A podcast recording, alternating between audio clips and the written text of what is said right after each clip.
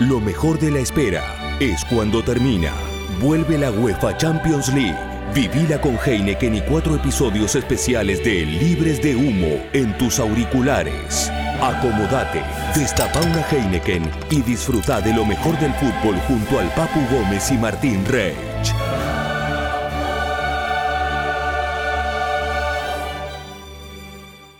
Alejandro Darío, hola Papu, ¿cómo vaya? Hola Martín, bien, bien. Me dormí una siesta, entrenamos esta mañana, como vos sabrás, ayer jugamos, ganamos 1 a 0 contra el Bolonia. Castagna has it back, and he's found Zapata too. And this is Muriel. Muriel's effort! And there is the goal. The substitute makes the breakthrough. Atalanta winning the ball back and then very swiftly finding Luis Muriel. Y bueno, nos pusimos ahí segundos atrás de la Juventus a la espera de, lo que va a pasar en este final de campeonato. Totalmente, el equipo sensación, esto lo digo yo, que bueno, que acaricia los 100 goles. Supongo, Papu, esto de jugar cada tres días, a veces cuatro, ya hace bastantes semanas, debe ser un poco eh, agotador, ¿no? Eh, a esta altura. Sí, eh, yo lo estoy sintiendo, los últimos dos partidos, la verdad que me sentí bastante cansado y lo estoy sintiendo también en la falta de sueño, porque estamos jugando muy tarde, a, las 21.30, y la verdad que nos dormimos muy tarde. Eh, como vos sabrás, después de los partidos, con la adrenalina y todo, terminás durmiendo a las 3, 4 de la mañana. Y, claro, al otro día hay que, hay que entrenar para ser de fatigante y nada, te dormís una siesta y esta noche de vuelta, mañana, mañana ya entrenamiento y el viernes partido de vuelta. Entonces me está costando dormir bien, descansar bien, pero, pero bueno, ya faltan tres fechas y el objetivo ya está cumplido, que era entrar de vuelta en Champions, eh, así que el esfuerzo valió la pena. Si sabrá de Champions, el, invitado que tenemos eh, esperándonos. Papu, dejamos la vara muy alta. Eh. De, venimos de Mario Pergolini, el señor que tenemos eh, con nosotros, que ya lo vamos a presentar, es un lujo. Y ya para darle pie, te quería preguntar por último, en este espacio terapéutico que tenemos nosotros acá, ¿no? de, un, rato de terapia, ¿soñás un poco, te, pasa de levantarte y soñar algo con la Champions? Mira, yo soy bastante pesimista. Sí, sí, yo siempre me tiro para atrás, ¿viste? Eh, como que abro el paraguas. Pero, pero en este formato nuevo y con las condiciones que, que, tal vez, en la condición que estamos nosotros, en la condición que está el, rival que nos toca enfrentar, en 90 minutos puede, puede llegar a pasar cualquier cosa. Eh, sí, con muchísimo respeto por el rival, porque eh, nosotros acá somos nuevitos, pero, pero me tengo fe, me tengo fe. Así me gusta, así me gusta entonces, no hay que perder esa esperanza. La música de Soy Rada, el jingle que nos hizo, que es un espectáculo, y a la vuelta, este invitado, que la verdad que es un placer, un señor. Ya venimos. Oh, un, dos, tres, Escuchar libres de humo con el papu y el rey. Un gran acto de amor. Escuchar libres de humo con el papu y el rey. Un gran acto de amor. Ah, qué felicidad me dan estos dos. Ah, si hasta se me estremece el corazón. Hey. Ah, qué felicidad me dan estos dos charlando mil cuestiones desde lejos para vos. Escuchar libres de humo, un gran acto de amor, un gran acto de amor. Escuchar libres de humo, un gran acto de amor, un gran acto de amor.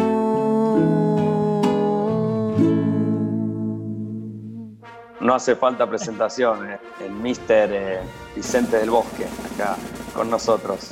Igualmente un saludo a los dos, a Martín y a, y a Papo. Encantado de estar con vosotros y conversar sobre fútbol. Me imagino que tendréis algunos temas más de interés que otros. Y yo a lo mejor tengo otros temas que no son muy del interés vuestro y menos, Está buenísimo lo que dice, porque nosotros en estas charlas que terminan siendo de a tres, la idea no es, no, es eh, que, hagamos una batería de preguntas a usted y que simplemente las conteste, sino que se sume a nuestra charla. Y también eh, sobre sus curiosidades y su tiempo libre. No queremos aburrirlo y que, dé las mismas respuestas tal vez sobre eh, Sudáfrica 2010 que le preguntan siempre, ¿no? En lo posible que la pase bien.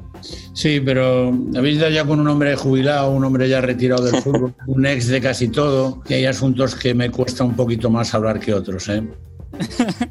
Eh, ¿Sabéis, por, qué? ¿Sabéis por qué? Por, principalmente porque no quiero molestar a nadie, no quiero ser tampoco un ex malo, un cascarrabias, uno que está siempre cabreado con todo. No tengo por qué, no, he sido muy feliz en el mundo del fútbol toda mi vida y ha sido mi juego favorito de niño y, lo he pasado estupendamente bien. Y, es, y ha sido principalmente mi pasión y tampoco creo que debo de ser muy agradecido al fútbol. A mí me molesta mucho, Mister, cuando, cuando escucho algunos ex colegas en, la televisión o, gente ya, ya mayor eh, criticando a otros eh, colegas o hablando mal. Eh, es feo eso, ¿no? A eso es lo que se refiere. Totalmente, totalmente.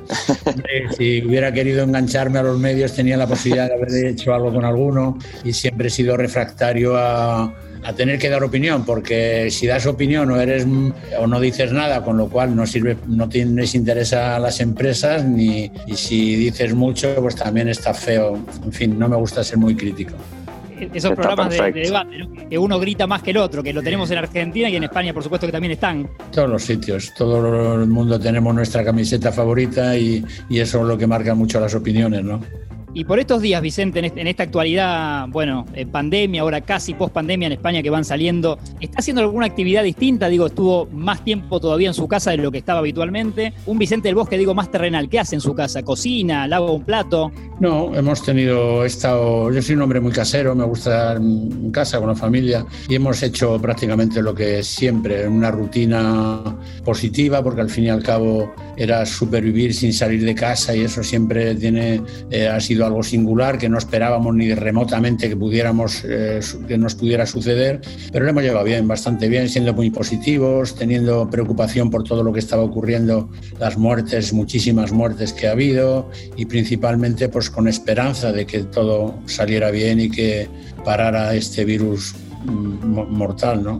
para relajarse o para distenderse así, eh, eh, hace algo, por ahí escucha música, ve algún, alguna serie, algo distinto a la, rutina? Pues me gusta mucho mm, leer la actualidad de lo que sucede en el mundo y estar atento a aquellos que mm, escriben bien. Y segundo, pues he estado eh, viendo casi todos partidos, han hecho muchos partidos antiguos y he rememorado y evocado algunos momentos que no había visto en, en, diferido, o sea que no los había vuelto a ver. Desde la final de, no sé, del 2010 para acá no había visto ningún partido de nuestro de la selección ni tampoco de la Eurocopa. Y en fin, he tenido una sensación de querer volverlos a ver porque los echaban y porque me, al fin y al cabo pues eh, me ha cambiado un poco la opinión que tenía de, haberlos visto en directo y, haberlo, y verlos ahora en diferido.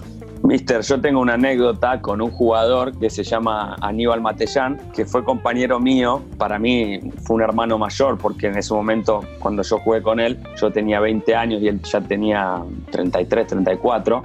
Eh, jugamos en Arsenal de Sarandí juntos, ganamos una Copa Sudamericana en el 2007 y él jugó la final de la Intercontinental contra el Real Madrid y supuestamente dicen que él anuló a Figo en esa final y gracias a ese partido él fue vendido al Schalke 04 de Alemania, que ese partido le cambió la carrera. ¿Fue tan así o no? Yo no me acuerdo porque era bastante joven. No, no, es verdad. Bueno, vamos a ver, si soy muy corto y muy breve, os digo, el Boca fue, Boca fue mejor que nosotros, inició el, partido eh, antes de sacar de centro, ya íbamos perdiendo 2-0 y, luego supo mantener el resultado, conservarlo y dominó, dominamos nosotros un poco más, llegamos a gol, pero fuimos incapaces de golear. Y es verdad que era un equipo también con una gran experiencia nombres que, que vosotros tenéis más familiarizados y, fueron superiores a nosotros. Y eso hay que aceptarlo como parte de, de un deporte que se gana y se pierde. ¿Qué vas a hacer? Yo ahora que estoy de este lado jugando en el fútbol europeo y, he jugado en el fútbol sudamericano, ¿no cree que ese partido tal vez el, Real Madrid lo, lo, tomó como, como diciendo, bueno, este partido ya lo tenemos ganado, en el sentido de la actitud, No, no, no, no, no, no. Una cosa es lo que digan desde fuera, como lo sabes tú, y otra cosa es lo que ocurre en un vestuario. En un vestuario nosotros, yo nunca percibí que nosotros nos creyéramos superiores a nadie teníamos grandes jugadores, evidentemente. Sí, sí, claro. Pero no tuvimos esa sensación ni nosotros transmitíamos eso, al contrario. Siempre a lo mejor le dábamos excesiva eh, importancia al equipo rival. Eh, muchas veces, que no digo que pensáramos solo en el equipo rival, pero sí era bueno que informáramos de cómo era y a nosotros en aquellos momentos recuerdo perfectamente cómo informamos de un Boca que tenía algo, que eran defensivamente duros, que eran fuertes, que no eran fáciles de ganar y que luego tenían adelante a Palermo y, a, y, otro que aglutinaba, como ahora es tu caso, por ejemplo, en Atalanta, que era Riquelme, que aglutinaba mucho juego, que era un jugador que marcaba un poco el estilo de, de su equipo aquella mañana de, Tokio, Vicente, ¿no? Si no me equivoco, del 2000, ¿lo, sorprendió Riquelme verlo en vivo? No, no, no, no nos sorprendió. Yo creo que antiguamente más, ahora menos. Menos vemos, digo, menos el fútbol argentino. Antiguamente yo creo que lo veíamos mucho más. Y hombre, y por el propio interés de, ese partido habíamos hecho un seguimiento de boca de los últimos partidos que antes de jugar contra nosotros. O sea que sabíamos de las características y, y los hombres tan relevantes que tenía y a usted también se, por supuesto que se lo elogia mucho, ni que hablar por sus títulos. Bueno, de hecho, Papu, este, este señor Vicente Bosque es el único en la historia que tiene Champions, Euro y Mundial. Vaya, ¿no? Eh, palmarés. Pero por manejar ese famoso vestuario de, como se le dijo, galácticos, ¿no? Como pintoresco que, recuerda de, ese, de, esos vestuarios, ¿no? De, ese glamour. Bueno, pues si tengo que deciros la verdad, mm, fue un vestuario muy normal, muy normal y que nos puso muy fácil la, la, guía de ese, de ese grupo. Un grupo que podríamos escarbar y encontrar algún detalle de algún día que no tuvieron un comportamiento a lo mejor bueno, pues puede ser, pero en líneas generales, e incluso yo diría más, que los grandes jugadores siempre tienen un comportamiento bueno, no tienen por qué ser siempre malos, al contrario. Y a, jugadores como, como Ronaldo, ¿no? como el fenómeno Ronaldo, eh, cariñosamente el gordo para algunos. Nazario. Eh, claro, merecía en ese momento y merece, ¿qué opina usted como, como técnico ¿no? de tanto tiempo, un trato distinto al que a veces se le da, viste, a una figura o a un jugador brasileño que tienen tal vez otra idiosincrasia? Dicen que la mayor injusticia mm, es tratar a todos por igual. Dicen que es la mayor de las injusticias. Pero nosotros la verdad que no hemos tenido un trato diferente con un chico que venía de la cantera, de un personaje de estos que venía a través de un traspaso grande. Hemos sido siempre los mismos con todos. Indudablemente, mm, al final le tienes que elegir a 11, 12 se quedan sin jugar. Eso siempre es una preocupación para el entrenador, pero eso no es la desigualdad. La igualdad es en el trato, en el día a día, que tú seas con todos igual. No, tengas, no tienes por qué hacer diferencias en el trato. Mister, yo jugué con Santiago Solari en San Lorenzo. Sí. En mis inicios y, a mí me enseñó mucho, sobre todo la profesionalidad. En ese momento yo era, era muy joven y él llegaba del Inter, eh, me recuerdo. Y la verdad que un chico muy, muy preparado, de la cabeza, eh, que tenía otras inquietudes aparte del fútbol eh, y me gustaba mucho su, su, personalidad. No sé si coincide. Sí, sí, totalmente, totalmente. Te explico. Mira, nosotros teníamos en la banda izquierda a Roberto Carlos. No sé si estoy hablando para minorías, me imagino que a todos lo conocéis, ¿no? Sí, sí. Todos lo conocen, Todos lo conocéis. Y entonces no teníamos un suplente claro de Roberto Carlos. Y fuimos al nuestro máximo enemigo, digamos, el Atlético de Madrid, y fuimos a buscar a Solari equivocadamente, porque le pensábamos que en algunos momentos podíamos dar eh, refrescar a Roberto Carlos, que no necesitaba refresco, porque ese era. podía jugar todos los días. Tenía de sobra. Sí, tenía de sobra. Pero bueno, pensamos en él, cosa equivocada, porque él no era lateral izquierdo en absoluto. Era jugador de medio campo para adelante. Pero fue capaz de suplir en algunos momentos a Roberto Carlos, de Santi Solari. Fue capaz de jugar en la banda, pegar la banda, abriendo el campo y dándonos profundidad por ahí. Y fue capaz en la final del Bayer Leverkusen, sí, sí, sí. en el 2000, jugar Él le da el pase a Roberto Carlos. Exactamente, jugar como pareja de Maquelele en el centro del campo como dos medios centros. Quiero decirte que era un jugador con un gran oficio, con una gran emoción por jugar y que le pusieras en donde lo pusieras, trataba de hacerlo lo mejor posible. Era un encanto y, uno de los jugadores que siempre hemos querido mucho. Y en cuanto a, calidad de, este plantel que decía el Papu y Santiago Solari, bueno, y Zinedine Zidane, debían ser como un deleite las prácticas, ¿no? Digo, para usted ver de tanto jugador de, buen pie. Ah, sí, hombre. Eh, además, a los que nos gusta el fútbol, yo creo que cuando, más allá de los ejercicios que pudiéramos hacer, que fueran que tuvieran un contenido táctico y técnico, pues más que eso te gusta cuando oyes tocar a uno el balón y que el ruido del golpeo te suene bien. Y eso no son todos, ¿eh? no son todos. Yo en la selección, nosotros eh, antes de empezar los entrenamientos, generalmente pues, los jugadores hay algunos que sacan un balón y tocan la pelota. Y yo me quedaba un poco, me gustaba oírles cómo Xavi Hernández tocaba el balón, cómo, cómo iba el balón rápido, cómo sonaba el balón bien.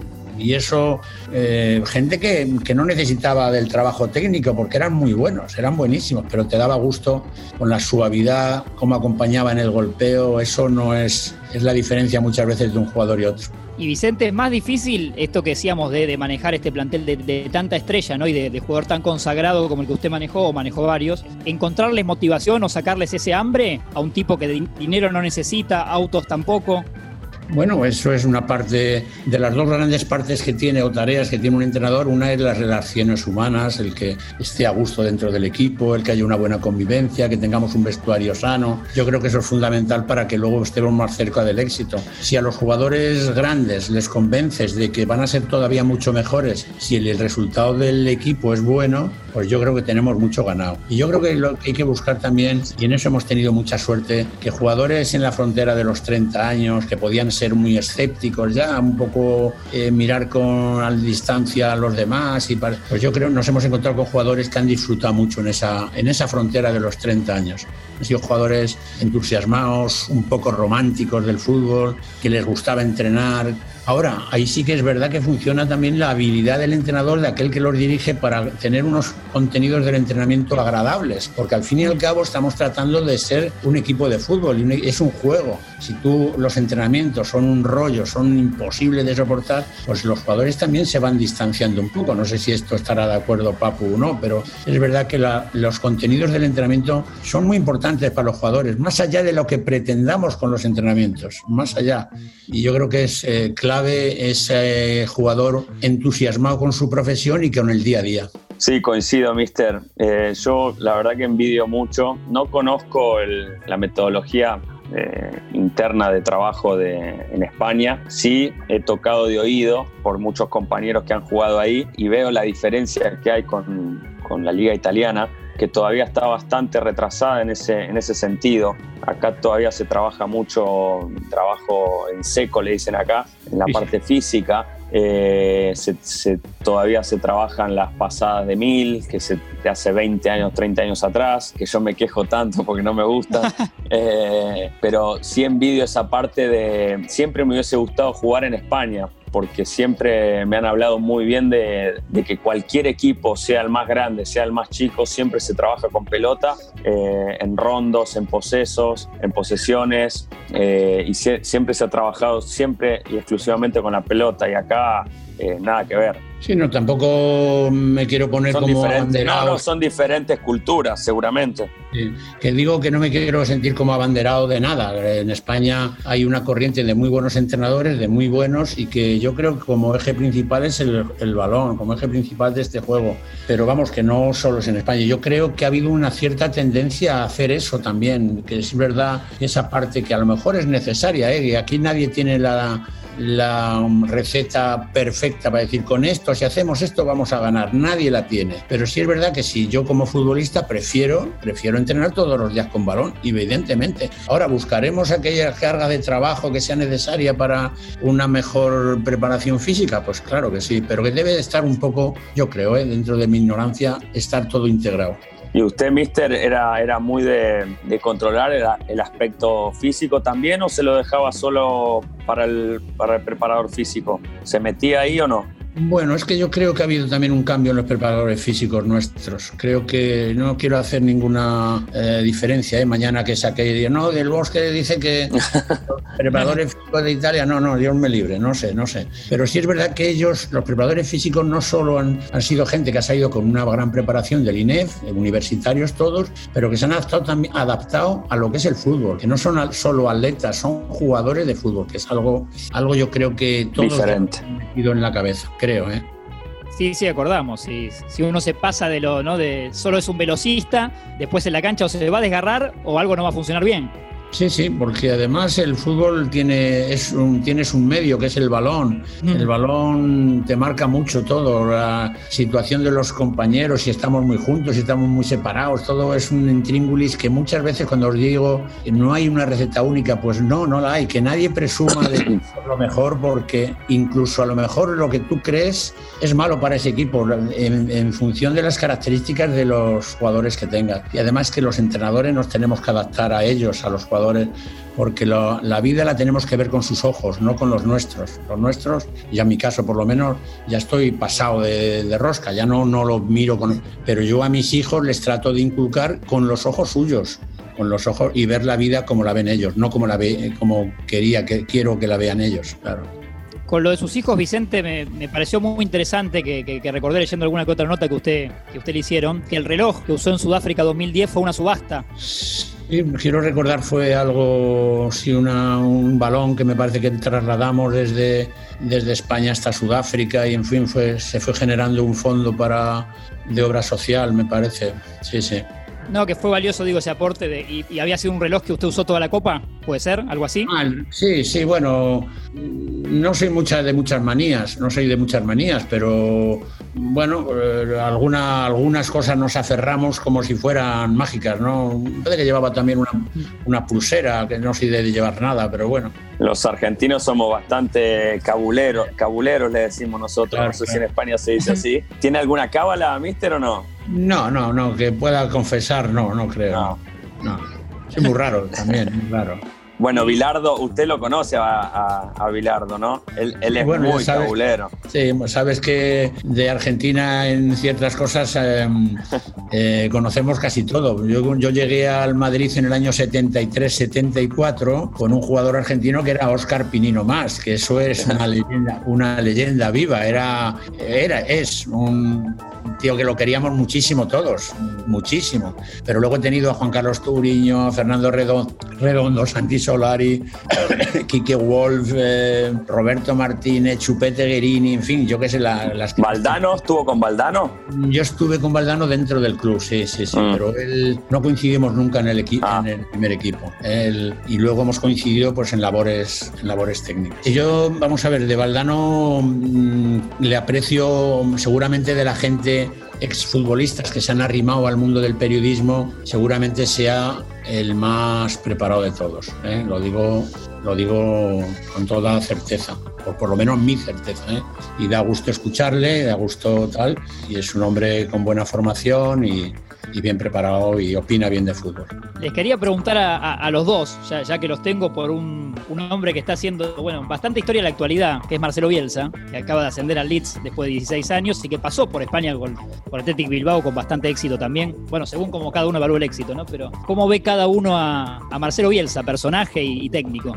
Bueno, para mí, eh, como argentino, para mí es un orgullo el mensaje que lleva por todo el mundo, porque bien lo decías vos que, que no, el éxito no, no va acompañado de, solo títulos, eh, sino de, las enseñanzas y las huellas que se dejan eh, en cada parte del mundo, en cada club que, eh, que haya estado uno. Y esa es la parte que me gusta de, de Marcelo. Obviamente después, cómo juegan sus equipos me gusta mucho y sobre todo me gusta mucho que yo he conocido jugadores suyos eh, y no hay una persona que hable mal de él. Eh, y eso, eso es súper interesante y es, es, muy bueno de valorar, ¿no? Eh, que, que, no haya ningún jugador y ninguna persona que, que hable mal de él, eh, siendo un personaje como lo es, como dicen que es muy intenso, una persona muy intensa, que te exprime, que, que te saca lo mejor de, de sí, eh, que el jugador, que el jugador es bastante jodido,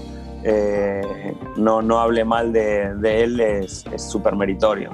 Pues en mi caso, en mi caso de Marcelo no puedo comentar mucho porque no le conozco personalmente. Sí conozco opiniones de, amigos míos que le conocen bien y que me hablan extraordinariamente de un hombre íntegro, cabal, eh, muy, con muchas ideas y con, y con, un método de entrenamiento y que eso no todos lo podemos decir. Yo creo que y es una persona que representa muy bien los valores seguramente del jugador argentino ¿no? y del, entrenador. ¿Y es un tipo, Vicente, al que le gustaría eh, conocer? Digo, si le da la oportunidad de un, café o de, un encuentro. Hombre, todas las personas que además si ha estado metido en el mundo del fútbol, si es tan singular como me cuentan que es, pues claro que naturalmente tienes curiosidad por conocerlo. ¿eh? Y Papu, lo que no te pregunté es eh, si, jugarías, por lo que entendí, sí. ¿Te gustaría jugar en un equipo que dirija Bielsa? Sí, sí, me encantaría, me encantaría. Bueno, nosotros acá en Atalanta hacemos algo bastante parecido. Eh, cierto. A lo que hace él y cómo juegan sus equipos, con la intensidad, con el pressing, apretando bien arriba, el, juego de posición, no tanto, pero un fútbol bien directo. Eh, con, línea de tres, eh, bastante, bastante parecido a lo que hacemos. Además, mi técnico Gasperini eh, lo, valora muchísimo a Bielsa y es, una de las personas que más aprecia y que más ha imitado. él lo dice siempre. Así que sí, me encantaría. Pero bueno, ya estoy un poco viejo, así que no, no creo. Ah, 32 todavía se puede, papu.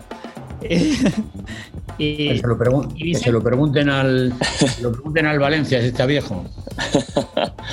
Mister, yo le quería preguntar por Fernando Redondo, porque acá en, Argentina tal vez no se valora tanto el pedazo de jugador que, fue Fernando, tal vez porque no se vio tanto en la selección argentina, porque tuvo sus, sus diferencias con, Pasarela en su momento, que no lo había llevado porque tenía pelo largo, esas cosas eh, nuestras argentinas, pero no se lo valora tanto por la carrera que hizo, eh, que para mí fue un, fenómeno. ¿Cómo era, ¿Cómo era Fernando? Pues es de los jugadores que has tenido que te gusta hablar de él, me gusta hablar de él porque era un líder dentro del campo, uno que, pero no solo jugando, sino con su simple mirada. Yo creo que ese liderazgo del que impone que todos los compañeros le tienen, les atrae su forma de ser y su forma de comportarse en el campo. Para nosotros fue vital. Eh, mira, te cuento una pequeña historia. Nosotros hemos tenido en la selección a dos jugadores muy parecidos, um, Sergio Busquets y Xavi Alonso, y los dos para mí encajaban muy bien como dos medios centros típicos que se alternaban ellos en las funciones defensivas, de construcción y de y ofensivas, se llevaban bien, se intercalaban y se escalonaban bien. Y sin embargo, Fernando, mm, algo parecido como Sergio Busquets o al Barcelona, le gusta solo jugar con un medio uno, uno solo. Claro, uno solo no le gustaba jugar con mucha gente alrededor, en fin, sus, que yo creo que un entrenador también tiene que fiarse un poco de la inspiración de los jugadores, no solo pensar que tú sabes más que ellos, sino que también, y nosotros sabíamos que a él solo le gustaba jugar solo, muy solo, pero claro, era, ocupaba mucho campo y era pues yo creo que marcaba nuestro, nuestro ritmo de juego, muy importante, muy importante y además, tengo que decirlo con vosotros, que no me, no me va a oír a lo mejor nadie, pero era un caballero en todos los sentidos.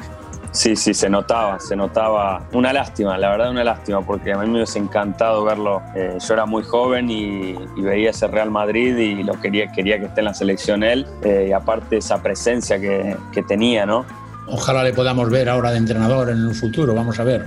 ¿Quiere él? ¿Quiere ser entrenador? Sí, yo creo que sí, yo creo que sí. Ha hecho los cursos de entrenador y no sé ah. si en Argentina y aquí en España también. Pero saben que me han contado que, Fernando cuando juega así algún picado, algún partido Vicente muy informal acá en Argentina, pero eh, tal vez con el hijo y amigos, le agarra unas calenturas bárbaras, como que tiene su momento de, de un temperamento importante. Dicen que le gustan mucho las piñas, me dijeron. Sí. Bueno, pero eso yo creo que no es malo. No, lo que dice que esto es como si tienes 10 amigos o, o, 20 amigos, juegas un partido y le preguntas a uno y no saben cómo va el resultado, y le preguntas al otro y no saben cómo va el resultado. Yo creo que el resultado te pone o te predispone para luchar por si vas perdiendo y si vas ganando, pues para disfrutar. Y yo creo que es el fútbol, hay que jugar un poco con el resultado y eso no es malo, al contrario. Es eh, el factor de un resultado es el más motivante de todos. Él era un líder, de, era un líder del vestuario, ¿no? A la altura de, Fernando Hierro, de Raúl, Sí, sí, sí, sí, totalmente, totalmente, sí, sí, bien has dicho. Había jugadores extranjeros de un gran talento y también jugadores españoles como los que has nombrado, eh, Fernando Hierro, Raúl, Morientes, Iker Casillas, Helguera, en fin, todos los que teníamos en esa época eran jugadores de un gran talento y, bueno, hicimos, tuvimos la suerte de hacer un, un equipo equilibrado y y con arte para ganar. Y Vicente, de, ese rival de toda la vida, que, que, siempre fue el Barcelona, ¿había algún jugador que usted le sanamente le envidiaba? Que decía, uy, ¿cómo me gustaría tener a este tipo en mi equipo? Bueno, yo, creo que esas utopías no, no he entrado nunca porque es una, no sé, es algo que es inviable y tú tienes que defender los jugadores que tú tienes y reconocer también al rival cuando tiene buenos jugadores. ¿Cómo no lo vas a reconocer? Pero eso no dices que en, en ese momento no lo cambiaría por ninguno, claro. Y igual a usted, Mister, le compraban bien también, no es que. me compraban le compraban buenos jugadores, ¿no es? Que traían, claro. le traían. Bueno, bueno, bueno, sí, sí, es verdad, es verdad, pero... O sea, no tenía nada que envidiarle al Barcelona porque no, creas, no le compraban buenos jugadores. En el año, nosotros llegamos en el año 99, en noviembre del 99 habían echado a Tosak, el entrenador nuestro, y éramos prácticamente un equipo muy basado en la cantera. Luego sí, luego ya se empezó a fichar a, a Ronaldo, a, a Sisu primero, luego a, mm. no, primero Figo, luego Sisu, luego Ronaldo, en fin, se fue eh, es verdad que compramos buenos jugadores, pero también una parte que le hicimos casi casi con Caranca, Iván Campo, Elguera, eh, Moriente, Raúl, Iker Castilla, Fernando Hierro, Michel Salgado, en fin, no sé, perdonad si no os acordáis de ellos. Sí, sí, sí. los, dos somos futboleros. Ya, lo sé, sobre todo uno. Pero, eran todos jugadores españoles, la mayoría. Luego estaba Sabio Bortolini o estaba Roberto Carlos, o pero casi casi más eran el dominio de los jugadores españoles. ¿Y la relación, Vicente, de usted con los jugadores era así de, tratarse de usted? Pues no lo sé, a mí nunca me han gustado, que me, no me han gustado mucho que me llamen de usted, pero mm, Mister, que es un poco neutro, el Mister ese es un poco neutro, y lo más importante no es que te tuteen o te llamen de usted, lo más importante es que exista respeto mutuo y nada más.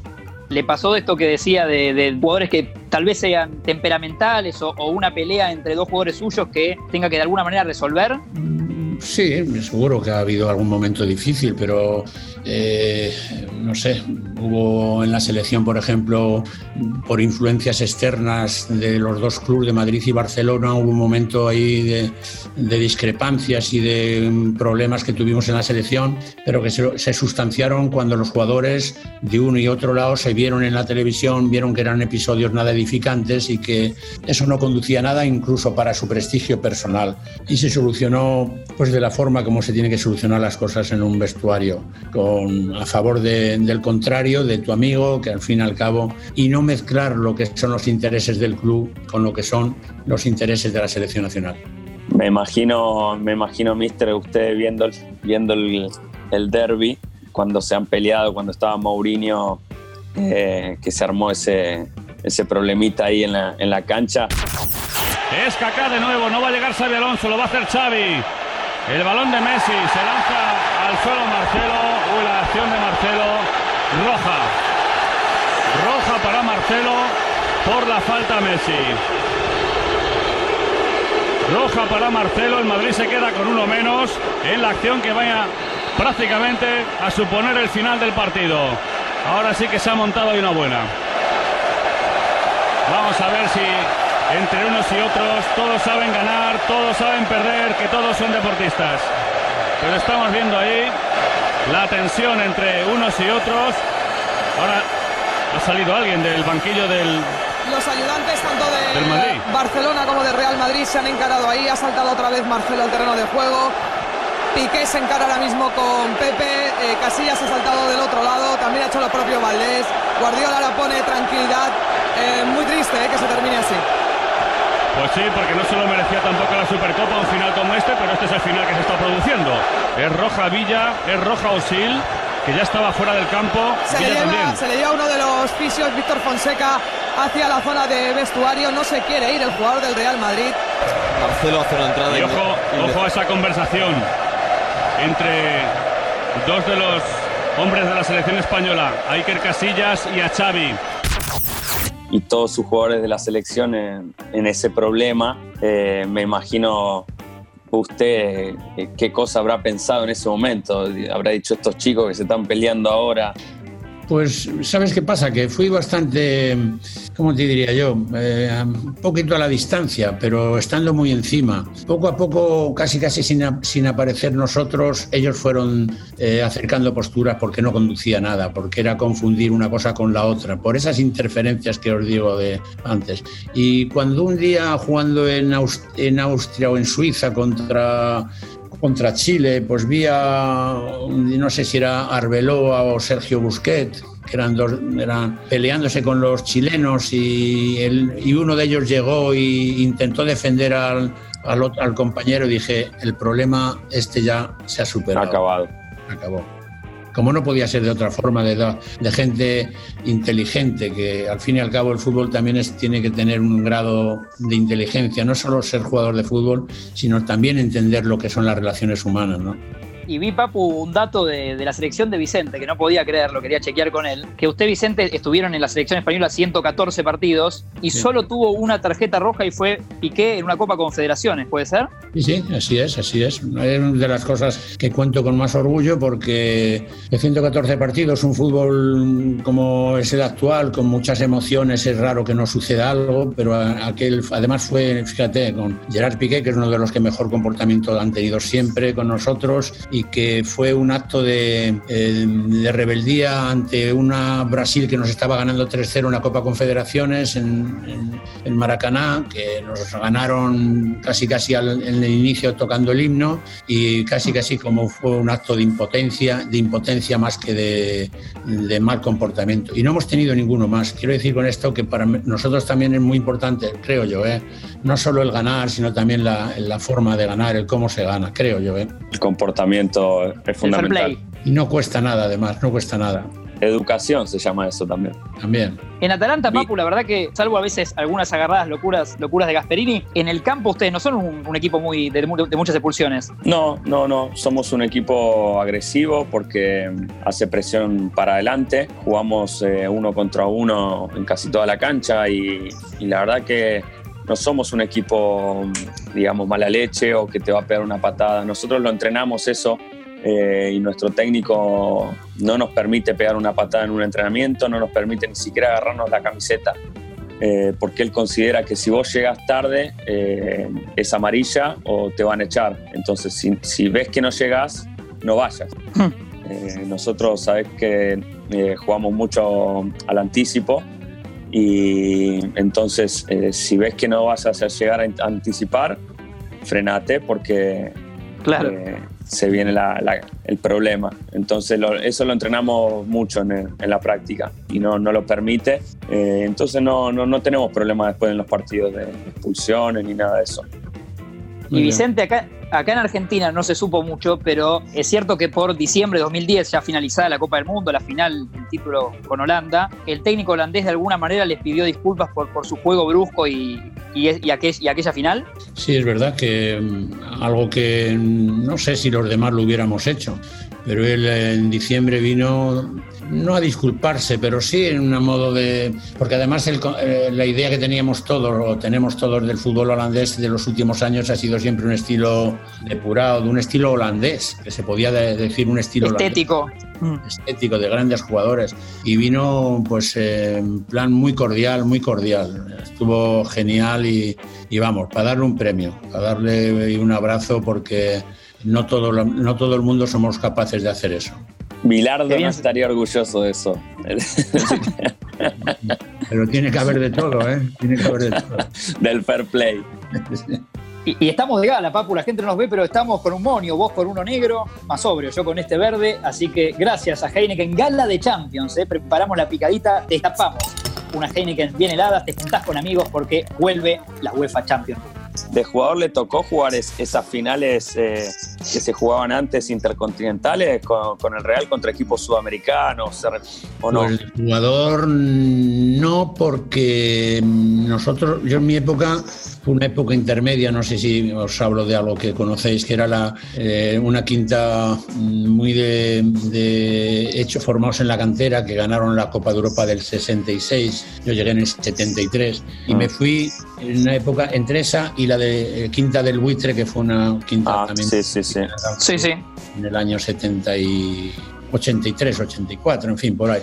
Y nunca jugamos, solo jugamos una final de la, de la, de la Copa de Europa contra el Liverpool. Perdimos 1-0, fue una, bueno, pero que fue una derrota casi, casi te diría honrosa porque el club invertía muy poco dinero en jugadores de fuera. Prácticamente éramos jugadores todos de, de casa. Y, fue la- y entonces no pudimos jugar ninguna Copa Intercontinental. Claro. Y a usted, Vicente, alguna vez se lo ve tan tranquilo, digo, y, y también tan relacionado a esto de- de- del, fair- del fair play. eh, ¿Recuerda alguna, algún episodio que se le haya salido un poco la cadena? Como técnico, como jugador, tal vez. Bueno, imagino que sí, igual que a todo el mundo. Sí es cierto que aparento una cosa que al final tampoco soy. Quiero decirte que cuando nos meten un gol o algo, pues a mí me entra una cosa por, la- por el por abajo, que me entra un calor que no lo controlo, como si en pleno invierno pues eh, me entra un calor que, que- que es una reacción física que no, no llego a entenderla. Pero cuando metemos un gol nosotros me da cierta tranquilidad, cierto reposo. Sí, me encuentro más mejor cuando vamos ganando que cuando vamos perdiendo. Como casi todo el mundo. ¿Esas sensaciones la- las extraña? ¿Ya, ya no, no sin dirigir? No, no, no. Intento, siempre he intentado buscar ese equilibrio emocional tan difícil en la vida de un entrenador, que es eh, pues ni dramatizar mucho las derrotas ni tampoco mostrarme muy eufórico en las victorias. Entiendo. De esa España, campeona del mundo, digo, también hizo algo usted peculiar que no se me ocurre mucho de un técnico papo acá en Argentina, que es eh, recorrer toda España. Cuando terminó con el título, recorrer el país, que terminó, si no me equivoco, en un convento de monjas, ¿no? Que fue para todos lados, como sí. agradeciendo. Sí, sí, he ido pues, desde casi casi una comunidad de vecinos hasta, hasta el convento de monjas, sí. He ido, creo que he recorrido toda España, todas las provincias españolas y no sé, yo creo que eh, pues con mucho, con mucho afecto y mucha simpatía de todo el mundo y yo creo que estábamos en la obligación también pues, de devolver todo ese cariño. Ahí Martínez, apareció la hija de Martínez. Bueno, sí, ahí está. ahí. Igual lo escuché perfecto, por suerte. era su voz más bonita que la nuestra. Sí. No ¿Es quería hablar de abuelo, fútbol. mi- mister? ¿Es abuelo? Sí, tengo dos nietos ya, sí, sí. Pequeñi- pequeñajos todavía, pero yo creo que ellos ya me asocian, uno de ellos que tiene dos años y poco, Sí. me asocia como diciendo, mi padre, mi abuelo debe de ser algo de fútbol, algo me asocia. ¿Cuántos años tiene? ¿Eh? ¿Cuántos años tiene? Dos años y Ah, cuatro meses. chiquito. Sí, sí. Y entonces ellos me asocian a, a algo de fútbol. No tienen muy claro lo de España, lo del Real Madrid, lo de eso todavía no lo tienen claro, pero bueno, poco a poco. Pero vamos, Disfrutando esta etapa también. que sean buenos chavales, que es lo importante. Sí, Pero claro. le debe hacer bien a usted también, ¿no? Como es ese rol de sacarlo de, de- de su rol de- habitual de tantos años. No, porque yo nunca me he despegado de... Son épocas que te toca vivir. Ah, de hijo, de padre, de abuelo, en fin, y intentaremos ser un buen abuelo, que no digan tampoco que sea un mal, un mal ex, como te os decía antes, que sea un buen ex. Y Vicente, ya que lo tengo a Papo acá también, que hemos tocado a veces tema mundial y selección. Él estuvo cerca de una lista, la del 2018, con Argentina en el Mundial de Rusia. Para un técnico, o para usted al menos, un momento muy difícil o el más difícil es el famoso ese de, de trazar la lista de 23 y dejar gente afuera. sin ninguna duda. Pero ese es el problema y la preocupación que tiene un deporte tan singular como el nuestro. Al final tienes que elegir unos jugadores y que hay muchos que han hecho merecimientos para ir. Yo en el año 78, por ejemplo, me quedé fuera del Mundial de Argentina y fue un dolor para mí, claro. Pero mm, ahora me ha tocado tomar esas decisiones con mucho dolor, pero también con mucho dolor cuando tienes que eh, dar 11 y que 13 se queden sin jugar, o 12 o 14, yo qué sé, se quedan sin jugar. Eso muy- siempre es muy doloroso. Por eso, hasta cuando se gana, un entrenador tiene la mirada hacia aquel que estaba en el banquillo y que no ha podido jugar, y que todo el mundo está feliz, pero el del banquillo es normal también, que debemos de entender ese del banquillo, que está feliz por sus compañeros han ganado, pero coño, también le gustaría jugar a él. Todos tienen su padre, su madre, sus abuelos, en fin. Sí, ser partícipe. Exacto. Y había escuchado que, que uno de los nombres que tal vez le, le dolió de dejar afuera era el de Raúl. Bueno, pero ese no fue para un mundial, ese fue mm, que cuando nos hicimos cargo de la selección, él había con Luis Aragonés dejado de ir a la, selección y bueno, eh, sí algo que me ha sabido, que no he sabido conducir. Eh, me siento un poco en deuda con él porque ha sido un jugador fantástico del fútbol español, fantástico en todos los sentidos. Pero bueno, en aquel momento creíamos que no debía, pero tengo una muy buena relación con él y le deseo de verdad que tenga éxito como, como entrenador. ¿Y esto se lo dijo alguna vez? Como que usted un poco le... Sí, no hace mucho hemos comido juntos. El Ronaldo, Fernando Hierro, Fernando Redondo, hemos comido no, hace mucho y, siempre tenemos buena relación con todos. Excelente. Vicente, la última de mi parte, que también usted por, su persona y por su trabajo seguramente lo han querido conocer y ha conocido un montón de gente, interesante supongo. Por fuera del fútbol, no sé, se me ocurre en su momento un Plácido Domingo, digo, eh, gente del cine, ¿ha conocido o ha tenido charlas o cenas con quiénes, por ejemplo? Bueno, pues así de bote pronto.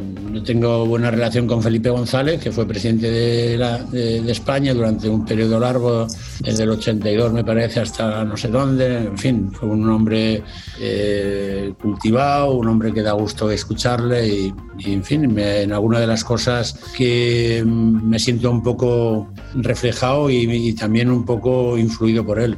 Que yo creo que no era, no era una mala influencia abre muchas puertas eh, el Real Madrid, ¿no, Mister? Sí, pero vamos, que eh, el, Real Madrid es un club muy querido, en fin, pero yo creo que más que lo que hace grande también es cada uno de nosotros con su comportamiento y, más allá de que lleves un escudo que al final tienes que intentar representar de la mejor manera posible, porque estamos obligados, eh, un club además que no es ni de derecha ni de izquierdas, no es de, son clubes plurales, que gente rica y gente pobre que quieren, que tienen un sentimiento y que yo creo que debemos de estar siempre muy, muy, cerca, muy cerca de ellos. Eh, y, un técnico, Vicente, porque lo veía, no sé, yo lo veo claramente, no sé, Papu, pero en un Joseph Guardiola, por ejemplo, que en no tantos años de técnico uno lo ve como eh, en la estética envejeciendo, ¿no? Digo, eh, que se va poniendo canoso, eh, con menos pelo, digo, ¿cómo el rol de director técnico a uno lo.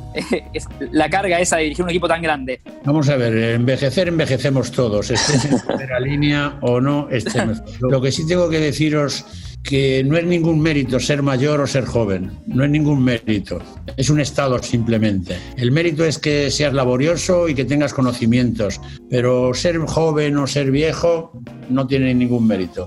Excelente. Bueno, lo dejamos, ya supongo que va a cenar en su casa de Málaga, así que eh, ha sido un gran placer para, nosotros, Vicente, eh, charlar un rato de fútbol con usted y de la vida. Muchas gracias y bueno, que lo paséis bien y un abrazo gracias, para Vicente. Gracias, gracias, mister. Un abrazo. Un abrazo. Placer enorme, Vicente. Que esté muy bien. Gracias. Venga. Ahí pasa, Papu. Mirá la vara alta otra vez, ¿eh? Vicente del Bosque se, se nos va en otra charla. Mirá, aparte, qué espectador eh, te dejo para Atalanta, ¿no? Terrible, terrible. Bueno, vamos a tratar de volverlo hincha a, Vicente. qué lindo saber que te está viendo Vicente del Bosque, ¿eh? Cada partido. Ah, espectacular, hermosa charla. Creo que nadie se lo, se lo espera, esto. No, no, un batacazo, un batacazo, una, una panzada de fútbol. Todo tuyo, todo tuyo. No, porfa, es tuyo, tuyo, decía ya la Riquelme. Esto es tuyo. Papu, por favor. Vos sos el, el convocante acá. Bueno, te voy a ir dejando. Eh, la última pregunta que quería ver si teníamos algo en común, vos, Vicente y yo, que es muy difícil, ¿no? Eh, ¿Vos sabés armar un link de Zoom? Eh, no. Estoy muy feliz. yo tampoco. Ah. No, yo tampoco. Y, tenés que estoy seguro que, que nos pasó antes. Eh, Vamos a blanquearlo acá. Eh, ayúdame. Sí. Eh, teníamos. Me, dale vos. Me pasás el, me el link de, Zoom para conectarme a las 6. Me conecto y aparezco en el programa Sexy People en vivo. La primera figura la una de acá. Clemente cancela. Y Clemente no lo podía creer. y después dicen que apareció Vicente. Sí, sí, me escribió Guido Coralo diciendo, me estaba Vicente el Bosque saludando como el, final de Gente Sexy, de Sexy People. No, se puede creer. Llegamos al final del programa. Llegamos al final del programa. Gracias, Sucho. ¿eh? Bueno, no. Che, pásenle bien el link. Vicente, ¿cómo le va? Ahí, ahí le, van a, le, van a, pasar el, link correcto para la entrevista. Le pasaron un link que. Ah, ¿no me vale ya? ¿Uno nuevo o qué? Ahora le van a pasar uno nuevo porque le pasé, que se quede, que se quede. Nosotros nos vamos. Estamos haciendo un programa de radio en ah, vivo de la misma emisora. Ah, vale, vale, vale, vale. Ahí se lo pasan, ahí se lo pasan. No, se asuste porque nosotros estamos cerrando un programa. Un gusto conocerlo, ¿eh? Igualmente, saludos a todos. Saludos, está, ¿eh? Cerramos Sexy People con Vicente del Bosque. Dale, cortemos y, y ahí cerramos. Así somos nosotros. Esto es espontáneo, bueno, y, cosas que, nos pasan, en este caso compartiendo el link de Zoom con Sexy People, que son nuestros amigos. Bueno, Papu, descansa. Eh, enfrentarás a Slatan, así que lo mejor, nos estamos hablando igual. Dale, Tincho, dale, dale, con el ego, hablamos. Con el ego de ese muchacho. No, yo ni me acerco a ver si todavía me lastima. Es grandote. Sí. Abrazo grande y pasa otra, hermosa, otra hermosa charla de Libres de Humo. O, eh, edita y opera Tincho Torrenelli. Ahí pasa Papu Gómez y que les habla Marco. Abrazo. Gracias.